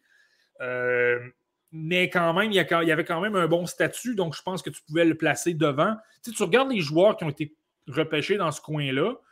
Peut-être devant un Zachary Lheureux, devant un Oscar Olafson ou un, Chase Tillman. Peut-être dans ce coin-là. Peut-être que, peut que les Panthers de la Floride l'auraient pris avant un Matthew, euh, un Maki Samoskevich. C'est fort possible, mais. Euh, mais pas de là avancer comme certaines personnes l'ont fait sur Twitter, que c'était un choix top 10 s'il n'y avait pas eu la controverse.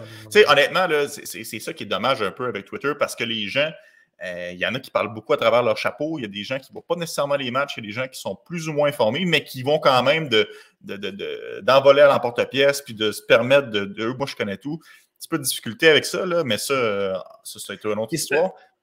Mais il faut se garder une gêne parce que ça me fait penser un peu à. Puis je comprends pas les deux joueurs. C'est pas le même style du tout. Puis je pense qu'il y a un plus bel avenir Mayu que le joueur que je vais nommer. Mais je vais te parler de Nathan Beaulieu. Lorsque Nathan Beaulieu été repêché en 2011, le 17e au total, dans les listes, il était classé beaucoup plus haut que ça. Les gens disaient que les Canadiens ont fait un vol. Puis lorsqu'il a commencé à être bon avec les Sea Dogs de Saint-Jean, euh, les gens capotaient, disaient c'est notre futur défenseur numéro un. Euh, était débarqué après ça dans la Ligue américaine. Puis il avait montré un très bon talent pour euh, bouger la rondelle. Puis là, il disait écoute, il est incroyable, ça va devenir un défenseur numéro un. il va être dominant pendant 10-15 ans pour les Canadiens. Il va être super, super incroyable. Parce qu'il c'est un peu le même principe parce qu'il était super bon. Euh, c'est un, un, gars qui était assez imposant, pas comme Mayou, mais quand même imposant. Puis il bougeait super bien la rondelle, était rapide, était capable d'avoir un, flair offensif. Le problème avec Nathan Beaulieu, c'est que si tu regardais son jeu un peu plus attentivement, c'est pas quelqu'un qui était très intelligent sur une patinoire. Et malheureusement, les espoirs de Trevor Timmins, je te dirais qu'un des gros défauts qu'il a eu lors de ses années de repêchage, c'est pas mal tout le temps le même principe. Il repêche des gars super talentueux, bourrés de talent au niveau naturel, soit des gros bonhommes, soit des gars avec des mains, soit des gars qui ont des bons lancers. Pas nécessairement des gars qui ont un gros sens du hockey très développé. Nikita Sherbak, c'était ça. Pas un gars qui était super bon au niveau du sens du hockey. Alex Galchenyuk, malgré qu'il était super bon, a produit dans la OHL. C'était pas un gars qui comprenait beaucoup le match. C'est encore un problème aujourd'hui. Les gens parlent de son effort. Quelqu'un qui travaille super fort, Alex Galchenyuk, demandant à ses entraîneurs-chefs, il n'y a personne qui dit qu'il ne travaille pas. Son problème, c'est qu'il ne comprend pas nécessairement comment se placer. C'est ça son problème. Euh, je pourrais retracer plein, plein, plein, plein, plein de joueurs des Canadiens. C'est à peu près tout le même principe. Je peux même retourner jusqu'à André Kostitine, c'était le même principe. Donc, je fais simplement dire, je suis pas en train de dire que Logan Mayou, justement, ça va être un flop et qu'il ne fera rien. Là. Je pense qu'il y a un potentiel mhm. top 4 puis il peut être bon mais à cause de ses craintes-là au niveau de son sens du jeu, il a un sens du jeu correct. Il est capable de faire des jeux intelligents de temps à autre. Mais de le faire comme un Moritz Sider, comme un Owen Power, Là, je me garderai une petite joint. Je trouve que c'est pas dans ce calibre-là du tout.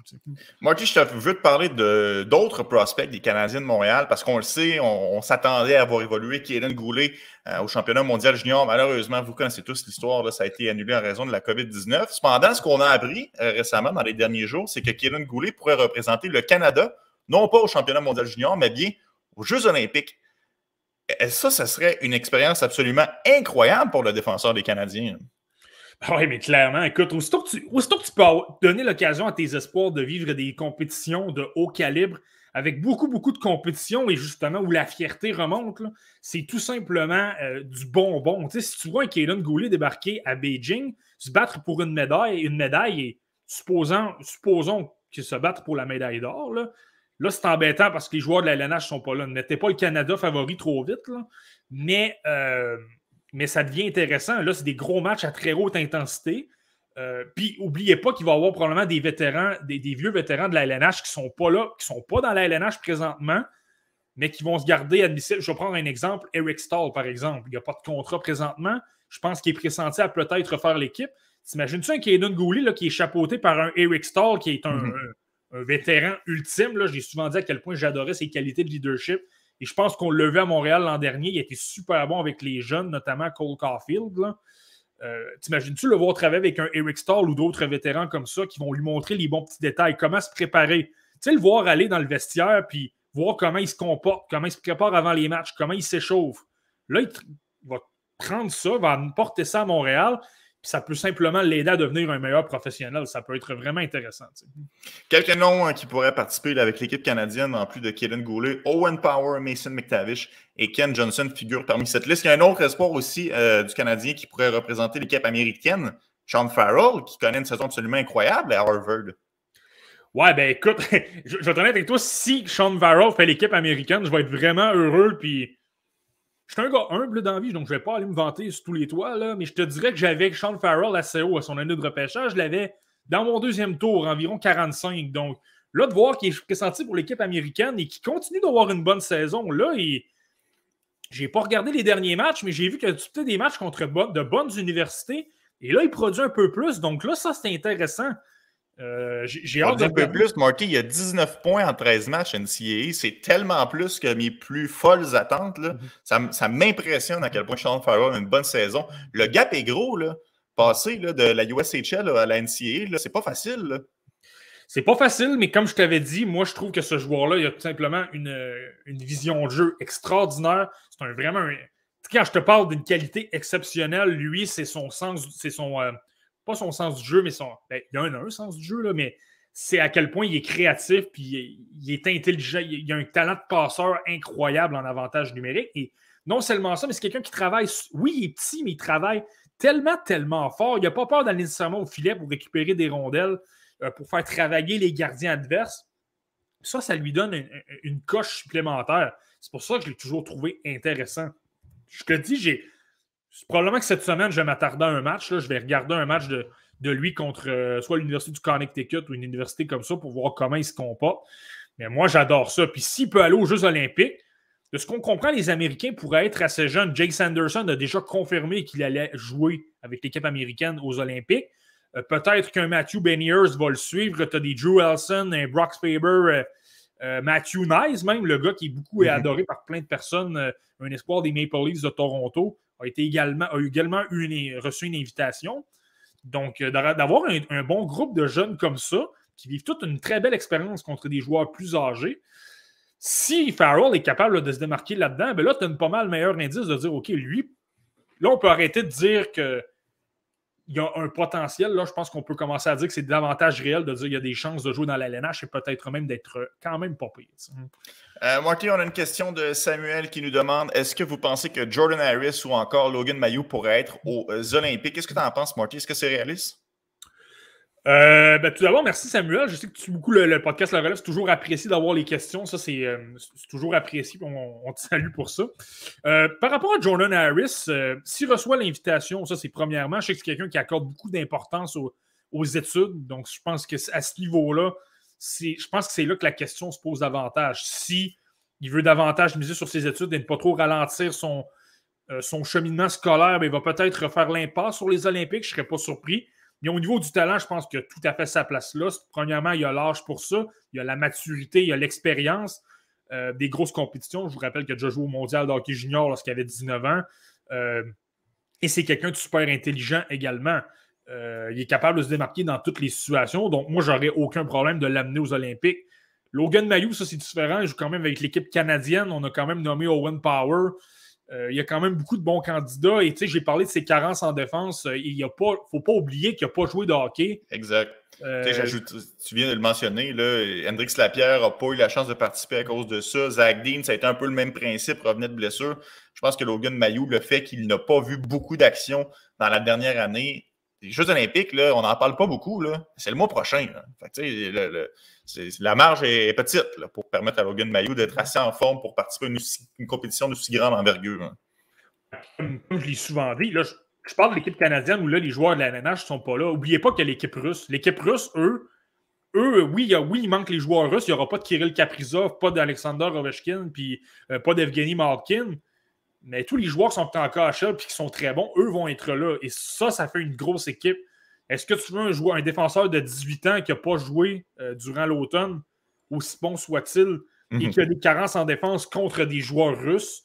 Euh, tu sais, un Pavel Datsuk pourrait peut-être être là. Je ne sais pas c'est quoi les plans de l'équipe russe, mais c'est un Pavel Datsuk qui débarque, même à son âge, contre quelqu'un qui n'a pas beaucoup d'expérience. Ça se pourrait que le Magic Man euh, ait l'air encore très magique. Je ne voudrais pas que Mayo ait trop les, les, pieds dans le ciment. Ça serait, ça serait pas facile. Euh, je te confirme. euh, Marty, j'aimerais que tu me parles euh, un petit mot sur Jacob Perrault. c'est quand même un joueur qui a eu la chance de disputer son premier match cette semaine avec les Ducks. Malheureusement, entre-temps, il, a été retranché. Mais parle-moi donc quand même de l'appréciation que tu as fait du jeu de, de Jacob Perrault. Avant de parler de Perrault, je veux simplement préciser parce que Samuel Dicky nous avait posé une question sur Dmitri Kostenko et, euh, Daniel Sobolev. Je vais être honnête avec vous, j'ai moins eu le temps de les suivre parce que j'ai vérifié d'autres trucs. Mais ce que je vais faire, c'est que je vais les vérifier cette semaine, puis je vous reviens avec ça la semaine prochaine pour voir comment ça s'est euh, produit au niveau de leur développement. on, suit tellement euh, d'espoir à gauche, à droite, j'ai peut-être moins eu le temps. Je vais revenir là-dessus. mais dans le cas de Jacob Perrault, je te dirais, premièrement, c'était intéressant à suivre parce qu'on le plaçait dans une une, situation super intéressante. Euh, il jouait quand même avec Trevor Zegras et, Sonny Milano. Euh, est-ce qu'on pouvait s'attendre à voir un Zegras avec Jacob Perrault? Euh, ben, je vais t'en avec toi, Zegras l'a essayé, c'est simplement, c'est là que tu vois que c'est difficile. Là. La passe de Zegras était trop haute. Il a quand même mhm. essayé. Le fameux mais... par le du filet. Ouais, non, ouais, exactement. Mais je te dis, il l'a essayé, mais comme je te dis, c'est tellement difficile que finalement, Zegras, sa passe était trop haute. Et je te dis, Perrault a dû sauter, il n'a même pas été capable de capter la rondelle. Mais bon. Euh, tout ça pour dire que j'ai pas détesté ce que j'ai vu de Jacob Perrault. Je pense que je te dirais, je l'aimais à son année de repêchage, mais peut-être moins que certains, dans le sens où c'est un gars super travaillant, super intelligent. Euh, au niveau de l'application des détails, il est excellent. Au niveau du positionnement, il n'y a rien à dire. Il est A1. Puis je l'ai vu dans le match contre les Rangers de New York. Il était toujours bien placé. Ça m'impressionnait de voir à quel point il était capable de couper sa glace là, dans en zone neutre, puis de toujours être bien positionné pour récupérer la rondelle. Et ça aidait ben, souvent, souvent, ses défenseurs ne le repéraient pas. donc, ça, ça, empêchait d'avoir une meilleure transition. Mais si le défenseur avait choisi Perrault, souvent, là, il y avait une très belle ouverture, puis ça aurait pu permettre d'attaquer la zone adverse avec beaucoup de vitesse. Ça, j'ai trouvé qu'il a été excellent à ce niveau-là, Jacob Perrault. Quelqu'un qui est toujours impliqué, toujours en support de ses coéquipiers pour récupérer des rondelles. Ça, je ne suis pas du tout surpris. Il est allé devant le filet. D'ailleurs, c'est. Euh, je ne sais pas si vous avez suivi, là, mais dans le fond, il a touché, il a touché le poteau sur un tir déviant en deuxième période. Ben, c'est comme ça que c'est arrivé. Il est allé devant le filet, euh, il y a eu un tir, puis il a fait dévier ça. C'est classique Jacob Perrault. Maintenant, je pense qu'au niveau offensif, il n'y a peut-être pas les qualités pour devenir un joueur d'élite. Je pense qu'il est capable de suivre des joueurs de talent parce qu'il va travailler fort, mais ce n'est pas lui qui va générer de l'attaque nécessairement. Il a tenté de créer quelques jeux. Il s'est fait quand même. Les jeux ont quand même été souvent brisés par les adversaires. Et là, dans ce match-là, c'est pas pour rien que là, Jacob Perrault n'est plus avec les Ducks. Ils l'ont renvoyé dans la Ligue américaine, mais euh, il a commis un, finalement, il a commis un revirement en troisième période. Ça a amené à un but, d'ailleurs, sans dire que c'était son erreur. le tir de Jared Tenordi a dévié sur son bâton et ça a déjoué le gardien. Euh, par la suite, il a fait deux autres présences, donc on l'a pratiquement cloué au banc parce que je pense que Darlene Seekins a peut-être moins aimé ce qu'il a vu par la suite. Mais moi, j'ai quand même trouvé qu'au niveau des détails, c'était intéressant. Je pense que c'est au niveau offensif que. Euh, mais ça va pas mal avec ce que j'ai toujours dit. Là. Je pense que c'est un gars de la LNH, c'est un gars qui va être bon parce qu'il est très travaillant il a un, il a canon, il a un excellent lancer. Je pense pas qu'il ait le sens offensif d'un gars d'élite, mais il va être capable de suivre. Ça va être un bon joueur pour les Ducks quand même.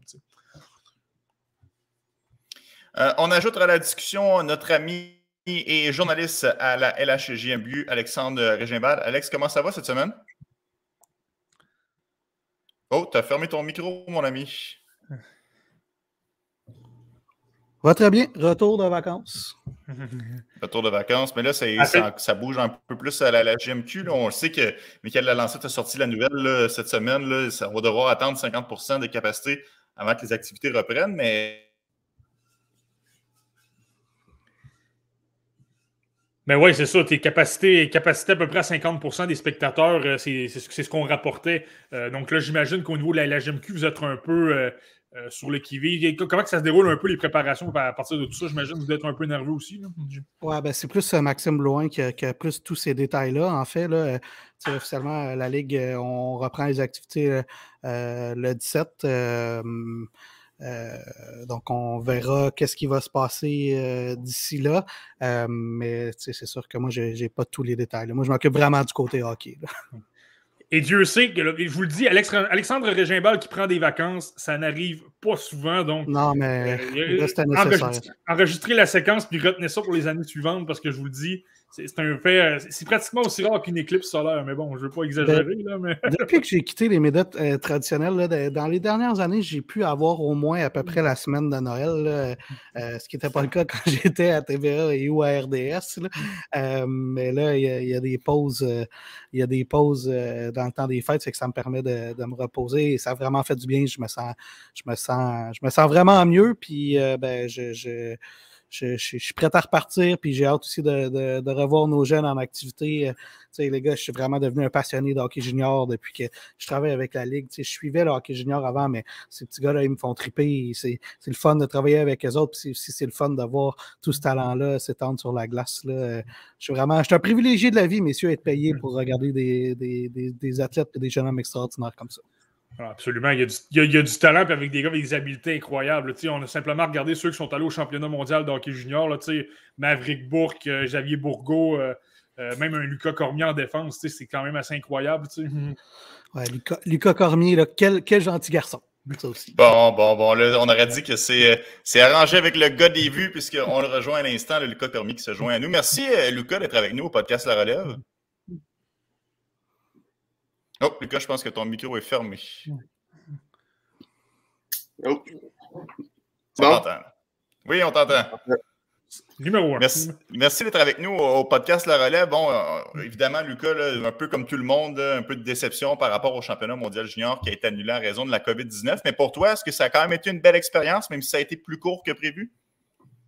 Oui, c'est sûr, c'est une expérience que, que tous les joueurs qui étaient on n'oubliera on oubliera jamais. C'était le fun pour le, le moment qu'on a pu être là. Puis j'espère que, j'espère que ça se continue en juin, mais il n'y a rien de, a rien de confirmé. So, euh, on espère encore. Mais comment tu trouves, comment comment que ça s'est passé au niveau euh, personnel? Justement, tu as, joué avec Kaylan Goulet, tu as quand même obtenu un but lors du dernier match contre, contre l'Autriche. Puis c'est impressionnant. J'ai regardé peut-être le match plus en reprise, mais ton but, ça, je l'ai vu en direct, je me suis levé la tête, je suis dit, OK, il a complètement brûlé le joueur de l'autre côté, c'est impressionnant. Mais comment tu as trouvé ton tournoi sur le plan personnel? Comment tu as trouvé que ça s'est passé? Ben, je pense que ça a bien été. Je pense que tous les matchs, euh, ça venait de ça venait de mieux en mieux. Juste la confiance était un, peu mieux, puis on commençait à s'habituer avec les, avec les joueurs, puis la chimie, euh, la chimie d'équipe venait à mieux. Donc on avait, de, on avait du fun, mais c'était valeur que ça pas pu se continuer. Ouais, non, c'est ça, c'est clair. au niveau de l'ambiance, la, foule, tout ça, du côté d'Edmonton, est-ce que c'est. Euh, est-ce que ça avait la même ferveur que tu pouvais retrouver dans d'autres compétitions? C'est sûr que tu n'as pas vécu les, compétitions avant la COVID, mais est-ce que tu trouvais l'appui des partisans? Est-ce que c'était la, bonne vieille ambiance du mondial junior qu'on trouvait ou c'était peut-être un peu plus différent parce qu'il euh, y avait une foule réduite? Comment tu as trouvé ça? C'est sûr, ça a, été, ça a été mieux avec le, plan capacité, mais juste, euh, juste de voir tous les, les fans, avec comme presque tout le monde dans, les stands, avec les chandails rouges de Canada. Puis c'était, fun de, voir ça. Puis on savait que euh, on savait qu'il y avait beaucoup de, de, personnes qui nous watchaient à la maison aussi. Donc juste ça, ça faisait le. C'est sûr que le support du, Canada était quand même, était quand même gros derrière nous autres. Lucas, tu as quand même eu la chance de voir évoluer euh, Owen Power, premier choix au dernier repêchage euh, l'an dernier. Tu n'es pas étranger à savoir qu'il a marqué un tour de chapeau. À quel point il est impressionnant sur la patinoire euh, comme défenseur de, se comporter avec autant de facilité, de se déplacer un peu partout? Oui, c'était un joueur incroyable. C'était la première fois qu'il était sur mon équipe. Je ne le connaissais pas tant longtemps avant ça, mais c'est un bon, un bon joueur et un bon gars aussi euh, off la glace. Puis ouais, c'est ça. Comme tu as dit, il fait paraître, euh, il fait paraître le jeu tellement, euh, tellement facile que la rondelle, c'est, ça a presque rien à voir. Moi, je voulais simplement rajouter, justement, c'est toujours une fierté pour les jeunes, souvent dans leur communauté, de faire partie d'équipe Canada Junior. Pour les gens qui ne savent pas, ben, je pense que ça peut paraître un peu par l'accent par moment. Là. Mais tu sais, Lucas, dans le fond, tu viens de Sainte-Marie-de-Kent, dans le coin de la région de Bouctouche, au Nouveau-Brunswick, je ne me trompe pas, c'est bien ça? Ouais, ouais c'est 10 minutes de Bouctouche.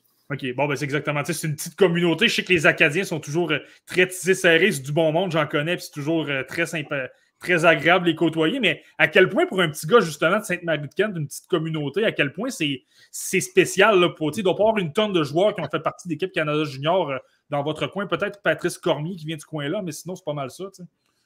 Oui, c'est ça. Phil Myers aussi était, là quelques années passées. C'est sûr que c'est le fun d'avoir le support de de par chez nous. Puis, euh, comme tu as dit, les Acadiens, c'est, euh, on se supporte quand même beaucoup. Puis, euh, juste les, les, messages que je recevais quand j'étais là. Puis, après que, que ça a été fini, c'était, c'était fun de voir. Puis, fun d'avoir ce support-là. Ah, c'est super, super bon, mais euh, l'autre aspect, là, je veux revenir un petit peu à l'équipe Canada Junior. on a parlé de One Power, mais ton, partenaire de défense, c'était Kaden Gooley, évidemment. Nous, on est au Québec. C'est sûr que les Canadiens de Montréal, c'est l'équipe, puis c'est un espoir des Canadiens. Euh, comment tu as trouvé ça de jouer avec Kaden Gooley? Moi, je trouve que c'est un beau style complémentaire. Lui, il est très physique, très défensif. Toi, tu, tu vas exploiter davantage ton attaque. Comment tu as trouvé ça de jouer avec Kaden Gooley? Oui, comme tu as dit, je pense qu'on se complémente euh, bien sur la glace. on a on est un peu différents styles, puis ça, ça va bien ensemble. Je pense que ça allait bien. Puis, euh, comme, j'ai dit, euh, comme j'ai dit avant, je pense qu'on a, on développé de la chimie qui allait de mieux en mieux tous les games. Donc, c'était, ouais, le fun de jouer avec lui. Lucas, je vais te ramener dans la LHJMQ. Évidemment, Charlottetown, vous connaissez une excellente saison. Tu n'es pas euh, étranger à ça. Tu as vraiment une très bonne saison, du moins sur le point statistique. comment, quelle est ton appréciation de ton jeu depuis le début de la campagne? Ben, ben, ça va bien. C'est sûr que comme quatrième année de la Ligue, c'est euh, chaque année, tu, tu développes plus de, de confiance. Puis c'est ça. Puis je pense que, ben, comme tu as dit, on a, une, bonne équipe aussi. Donc c'est sûr que ça, que ça aide. Puis on a été faire des, des échanges. Puis je pense que ça, ça met vraiment une équipe comme une top tier équipe de la ligue. Donc je pense qu'on a une bonne chance de, de se rendre au bout. Puis j'espère que c'est ça qu'on peut faire. Parlant des échanges, euh, Lucas, vous aviez déjà euh, une bonne défense. Vous avez ajouté un gars comme euh, Biakabutika et euh, Francesco Lapena en arrière. Vous êtes rendu une espèce de muraille de Chine à la défense. Commente, commente-moi un peu ton, escouade défensive? Je pense à couper, je n'ai pas entendu trop la question. Je disais, avec euh, les échanges, vous avez eu, euh, euh, vous avez mis la main sur Biakabutika et vous avez aussi mis la main sur le gardien de but, Francesco Lapena. vous, étiez déjà fort à l'arrière et vous avez encore amélioré cette, cette défense-là. Parle-moi de ton escouade défensive. Oui, ça, ça coupe encore beaucoup. J'ai attendu Lapena puis améliorer notre, équipe. Donc, ouais, c'est sûr que je pense qu'on a fait des, des, bonnes, des bons échanges pour, pour ça. Comme, qu'on avait échangé. Je pense que les, GM ont fait une, vraie bonne job d'améliorer notre équipe avec ça qu'on avait besoin. Puis euh, j'ai hâte de, de, de, connaître les gars puis de, de voir ce qu'ils peuvent amener à notre équipe. Francesco, c'est un bon gardien. Est-ce que tu vas être content de, de tirer sur lui en pratique plus que dans les matchs?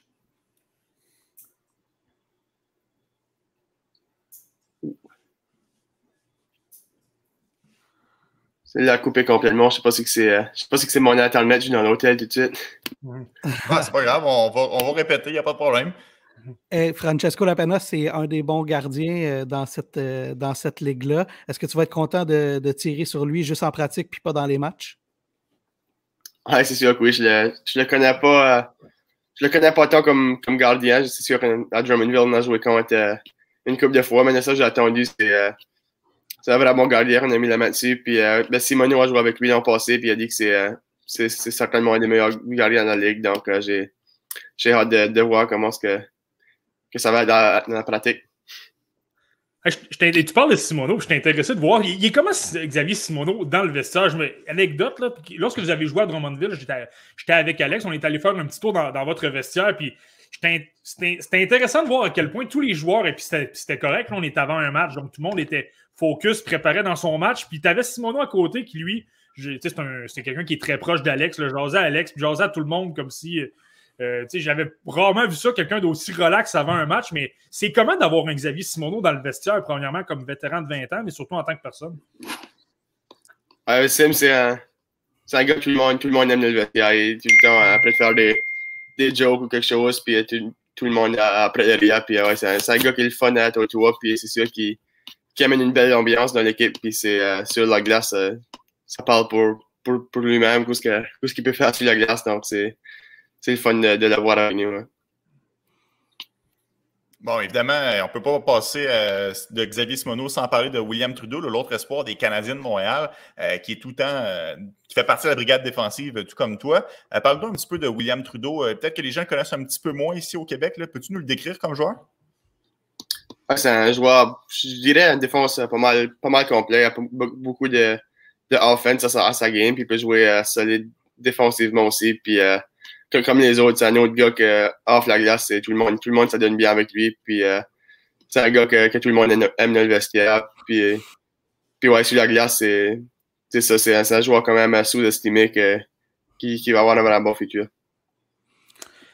Moi, écoute, Lucas, je vais faire un petit, un, petit détour là, euh, par rapport à ton ta courte expérience avec les Golden Knights dans la LNH. Écoute, je suis tombé. Euh, je suis tombé un peu par hasard sur ton match préparatoire sur la troisième période. J'ai pas tout vu le match. Euh, mais j'avais vu le match contre les Sharks de San Jose, puis j'avais été impressionné de voir à quel point Peter DeBoer, tu utilisais énormément. Je pense que tu été le défenseur le plus utilisé. Puis j'avais pas trouvé que tu avais été mauvais, justement, en relance. Ça allait quand même bien. comment tu as trouvé ton expérience au camp cette année? Finalement, tu avais été retranché, je pense, le lendemain, mais Comment tu avais trouvé ton expérience à Vegas? Puis comment tu as trouvé surtout la confiance de voir que tu avais beaucoup de temps de jeu? Je pense que tu avais été jumelé à Sac White Cloud. Fait quand même, là, comme, comment tu as trouvé ça?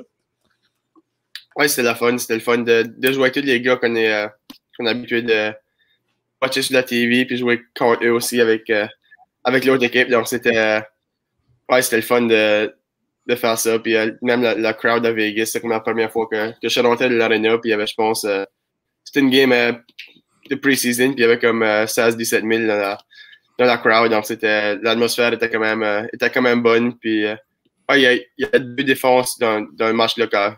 Ça finit par se faire mal, donc on jouait à quatre défenses à la fin, c'est pour ça que ça, mon ice time était, je jouais quand même beaucoup, donc c'était une belle expérience. Ça ressemble à quoi ta relation avec les Golden Knights de Las Vegas? Est-ce que tu es souvent en contact avec eux autres? Est-ce qu'ils prennent souvent tes nouvelles? Euh, euh, parle-nous un peu de à quoi ça ressemble la relation euh, entre un joueur repêché et son équipe dans la Ligue nationale?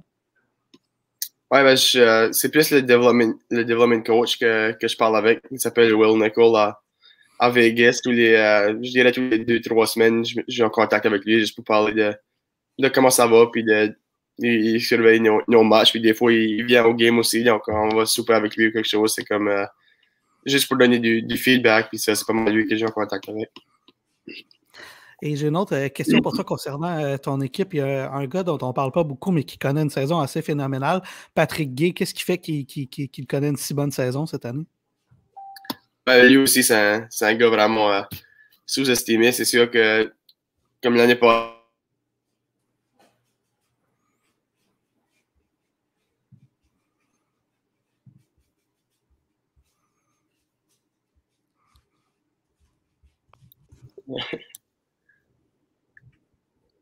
M'entendez-vous? Ah, ok. Là, oui. ouais, euh, c'est remarquable ce qu'il peut faire sur la glace, Gay. C'est euh, juste la, manière qu'il peut mettre le, le, puck dans le filet. C'est quelque chose que, que tout, pas tout le monde peut avoir. Puis, euh, il est chanceux d'avoir ça. Puis, il travaille tout le temps dur pour, pour, faire ça aussi. Puis, ouais, c'est un joueur quand même dur à jouer contre partout sur la glace. Puis, il amène beaucoup à notre équipe. Lucas, on ne sait pas exactement quand est-ce que vous aurez l'occasion de ressauter sur la patinoire, évidemment, en raison de la, COVID-19. Mais une chose qu'on sait, c'est que les Islanders de Charlottetown seront à surveiller. Vous avez toute une formation. Je te souhaite la meilleure des chances pour euh, le reste de la saison. Puis euh, bonne chance aussi pour la suite de ta carrière. OK, merci beaucoup. Merci. Lucas Cormier, défenseur des Islanders de Charlottetown, aussi défenseur d'équipe Canada euh, Junior. On ne saurait pas s'ils auront l'occasion de reprendre le tournoi un de ces quatre d'ici la fin de la saison. Mais sachez que euh, si l'occasion se présente, Lucas sera pas celui qui avait très bien fait dans le petit échantillon de match qui, avait, qui avait eu lieu il y a quelques semaines. Non, absolument. Messieurs, commentaire sur euh, la personnalité de, Lucas Cormier. Malheureusement, évidemment, l'Internet, c'est un petit peu plus difficile, mais ça reste que c'est un bon vivant, quelqu'un qui a une tête sur les épaules puis qui semble savoir où est-ce qu'il s'en va, euh, du moins sur la patinoire. Mais c'est un gars qui est super intéressant. Au niveau, euh, je ne m'en suis jamais caché. J'ai toujours adoré son jeu offensif. Je l'avais peut-être un, un, peu plus loin lors de son année de repêchage parce que des. Euh, j'ai peut-être des doutes sur son jeu défensif, peut-être un peu, mais il a travaillé beaucoup sur cet aspect-là. Puis euh, j'ai pas eu peur. je ne sais pas si vous vous souvenez l'an dernier, lorsqu'on parlait de Lucas je t'avais même dit, je ne serais même pas surpris qu'il joue dans la LNH à 19 ans. Finalement, il a été retranché, puis c'est correct. Là. Mais c'est pour vous dire à quel point offensivement, il en apporte beaucoup. Euh, il est deuxième meilleur pointeur en ce moment de la LHMQ chez les défenseurs, derrière Miguel Tourigny, mais il a manqué des matchs justement à cause du, mhm. Mondial Junior.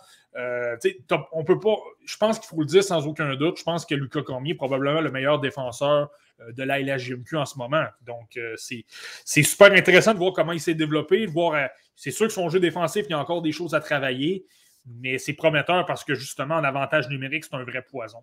Ah, puis si je ne me trompe pas, Marty, c'est une déclaration que tu avais faite l'année dernière, au moment où on se parle que Cormier était le meilleur défenseur de la LHJMQ. Donc, même un an plus jeune, tu l'avais déjà en haute estime. Ça démontre à quel point c'est un joueur que tu apprécies. Non, non, c'est ça, mais tout à fait. Mais c'est tout simplement un joueur qui est incroyable en, avantage numérique. Oui, c'est pas le plus, le plus gros joueur, mais il est tellement intelligent. Tu sais, quand je parle de bouger les lignes de passe, de, euh, d'envoyer des informations différentes aux adversaires, c'est exactement ça. Lucas Cormier, il est excellent à ce niveau-là. Et tu sais, je sais que les gens surveillent beaucoup à Montréal. William Trudeau, il est un peu coincé parce qu'il est derrière Lucas Cormier. Euh, mais trompez-vous pas, c'est tout simplement qu'il y a un excellent défenseur devant lui, mais c'est pas parce que Trudeau est, moins bon, c'est tout simplement que, écoute, comme Alex disait, là, ont, les Islanders de Charlottetown, c'est à surveiller. Là, ils ont une défense, euh, une défense pour veiller tard, disons. Ouais, puis pour ajouter sur Lucas Cormier, c'est tellement un bon patineur aussi. Puis euh, c'est pas un gars qui a peur de se porter à l'attaque. Parfois, il y, a, même des airs d'attaquant. Je l'ai vu compter des buts qui ressemblaient à des buts d'alliés en montant sur le, coin de la patinoire puis couper au filet euh, sur le coin de la bande. Euh, c'est vraiment, c'est vraiment, c'est vraiment un joueur intéressant à suivre. Je pense que les Golden Knights ont peut-être fait un petit vol en le repêchant en troisième ronde, si je ne me trompe pas. alors je ne serais pas surpris, moi, qu'on le voit dans la Ligue nationale plutôt que plus tard. Et, et, j'avoue, moi, je, le confie aussi, puis je, l'ai peut-être déjà dit en ondes aussi, mais moi, je ne m'attendais même pas à ce qu'il revienne euh, dans, dans la, GMQ cette année non plus. Je, pensais qu'il allait faire euh, euh, le club dans la Ligue nationale. Mais messieurs, c'est peut-être pour ça aussi que je ne suis pas coach dans la Ligue nationale. C'est peut-être pour ça aussi que je ne suis pas scout dans la Ligue nationale. C'est peut-être pour ça. Mais tu sais, parfois, tu peux prendre. C'est mieux de prendre ton temps aussi avec, euh, avec l'espoir. Euh, si on voulait peut-être qu'il travaille un peu plus son jeu défensif, c'est bien correct. Mais tu sais, dans le cas de Vegas, ce qui est intéressant, c'est que je trouve que Lucas Cormier apporte quelque chose qu'il n'y a pas beaucoup à Vegas. Oui, il y a des gros. Tu sais, c'est beaucoup de gros défenseurs. on parlait de White Cloud, tu as, Pietrangelo, tu as, Nick Hag. Je sais que tu le connais, Nick Hag, de Zoo. ben, je, je, le connais certain, Nick Hag, c'est quoi cette question-là? Oui, c'est parce qu'il est dans ma ligue simulée, mais il dit ça comme si c'est le seul joueur de la Ligue nationale que je connais, tu sais. moi, je dis ça pour te lancer des fleurs dans ta ligue simulée, de dire les joueurs, de, dire de dire que tu es un joueur en haute estime et que tu, que tu le connais beaucoup, c'est simplement une petite joke, là, mais, euh, mais tout simplement pour dire que ce sont tous des défenseurs d'assez gros gabarit. Donc, lui, d'arriver dans un euh, en plus petit format, mais un joueur qui est dynamique en avantage numérique, ça va peut-être ajouter quelque chose qui, pas qui manque, parce que je pense qu'un Petrangelo et un Shea Theodore sont excellents au niveau offensif. Mais je pense qu'il apporte cette petite touche-là qui est un peu unique, euh, qu'il n'y a pas vraiment d'autre chez les, chez les Golden Knights, autant chez les joueurs actuels que les espoirs. Moi, Anto, j'ai une petite question pour toi. Est-ce que Martin est aussi ton assistant DG dans ta ligue simulée? Ben oui, Parce que moi, sûr. moi, c'est mon cas.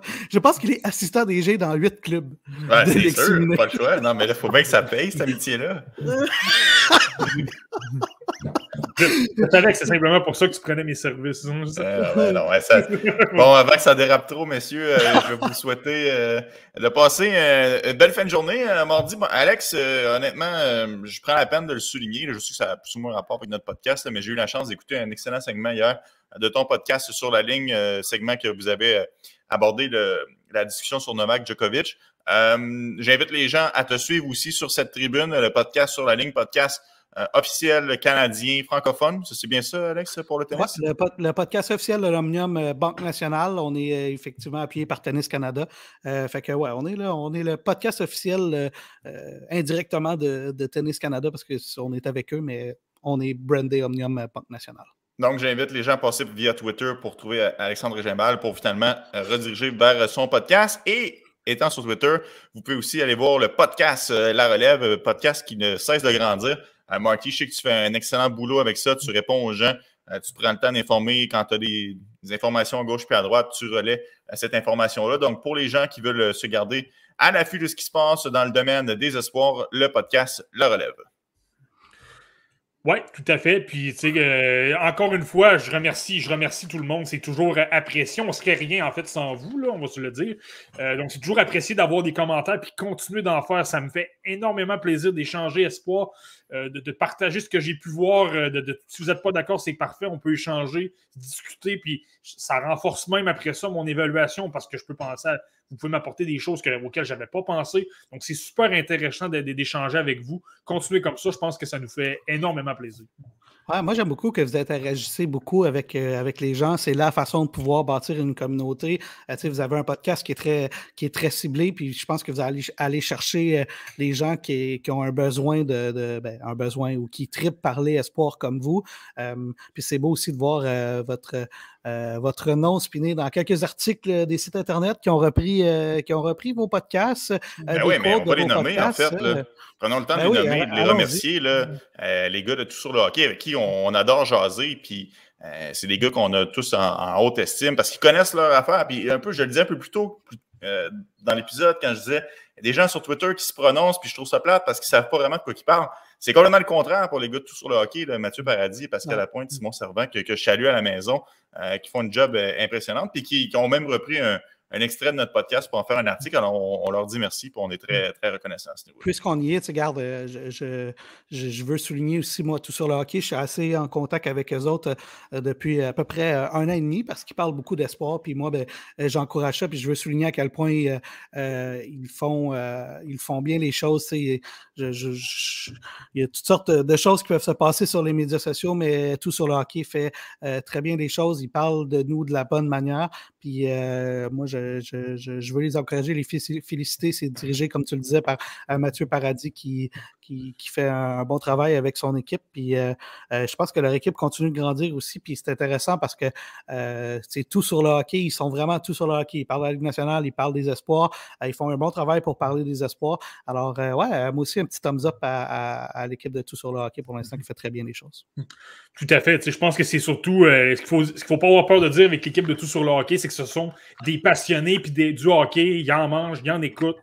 Euh, j'ai l'air d'en écouter, mais ils en écoutent probablement peut-être même plus que moi. Donc, c'est simplement pour vous dire à quel point, comme c'est démordu, c'est toujours plaisant de, de, de, parler avec eux. On n'est pas d'accord sur tout, mais c'est ça la beauté du, du recrutement. Si, euh, si tout le monde pensait pareil, je pense qu'il n'y aurait aucune équipe de recrutement dans les équipes de la LNH. Tout le monde se fierait à la centrale et tout le monde repêcherait selon la liste. Donc, euh, c'est ça qui fait la beauté de la chose.